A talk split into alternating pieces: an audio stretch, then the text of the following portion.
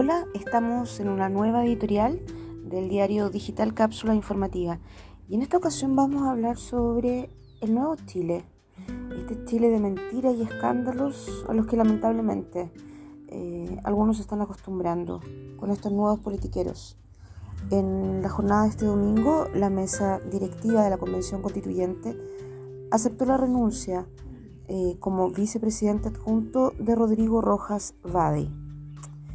Partamos diciendo que la lista del pueblo se levantó como un nuevo referente que escucharía las demandas ciudadanas, dando espacio a los sin voz, a los que siempre se han sentido marginados y de paso abrieron la puerta a conquistar el poder, como sea, a como dé lugar, con las mismas recalcitrantes prácticas que critican de la derecha y de la ex concertación, ex nueva mayoría y ahora nueva unidad, ¿cómo se llaman?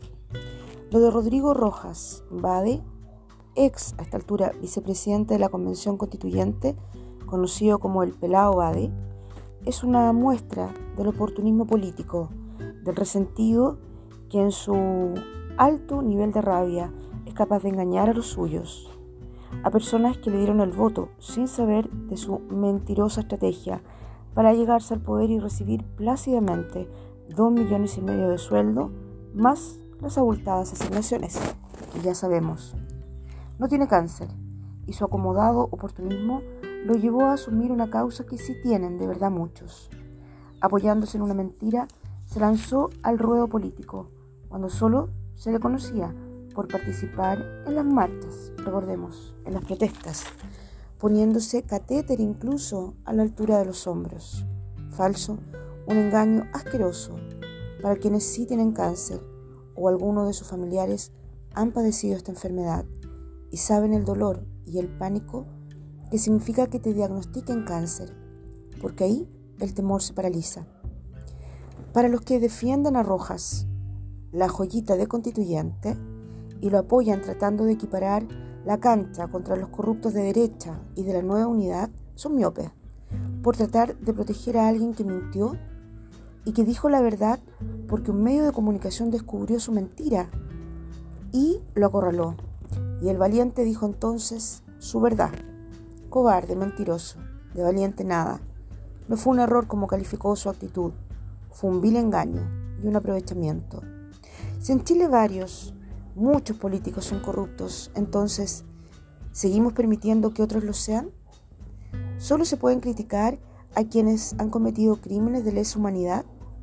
¿Por qué los que son de izquierda tratan de defender a Rodrigo Rojas y no admiten que es corrupto, igual que muchos de derecha y de la llamada ahora nueva unidad? Y este capítulo negro es una muestra más de lo que representa este colectivo de la lista del pueblo. Ni hablar de lo de Diego Ancalao y su gente cercana que hasta resucitaron muertos para conseguir firmas. Simplemente fraude, delito. Así de claro. Y la Convención Constituyente integrada por 155 personajes variopinto sigue enfrascada en ataques mutuos, en lanzarse piedras cada vez que pueden y aparecer en los medios. Su trabajo, para el que se les paga con sueldos fiscales, nadie se olvide eso, es redactar una nueva constitución. Eso es lo que tienen que hacer y están mandatados para ello. Y tenemos a la presidenta de la convención, Elisa Loncón, quien a pesar de sus logros y reconocimientos internacionales, cuando hay ataques en la Araucanía en los que se responsabiliza a grupos mapuche, guarda silencio. Pero para pedir aumento de los recursos de la convención y que se libere a los presos políticos de la revuelta, alza la voz. ¿Extraño? O mejor dicho, funcional a sus intereses. Hay otros personajes en la convención que tampoco cuentan con el respeto ciudadano.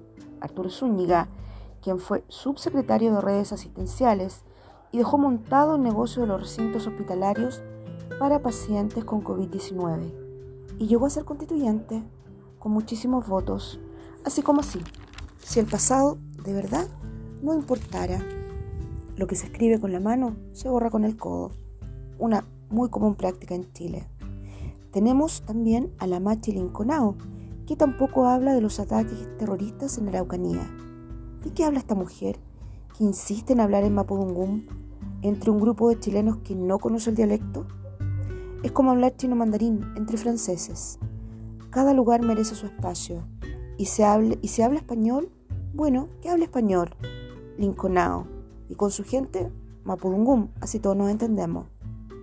La Convención Constituyente se ha transformado en un circo, de esos circos pobres, rascas, donde cada personaje aparece con una historia cada vez más vergonzosa, lejos, cada vez peor.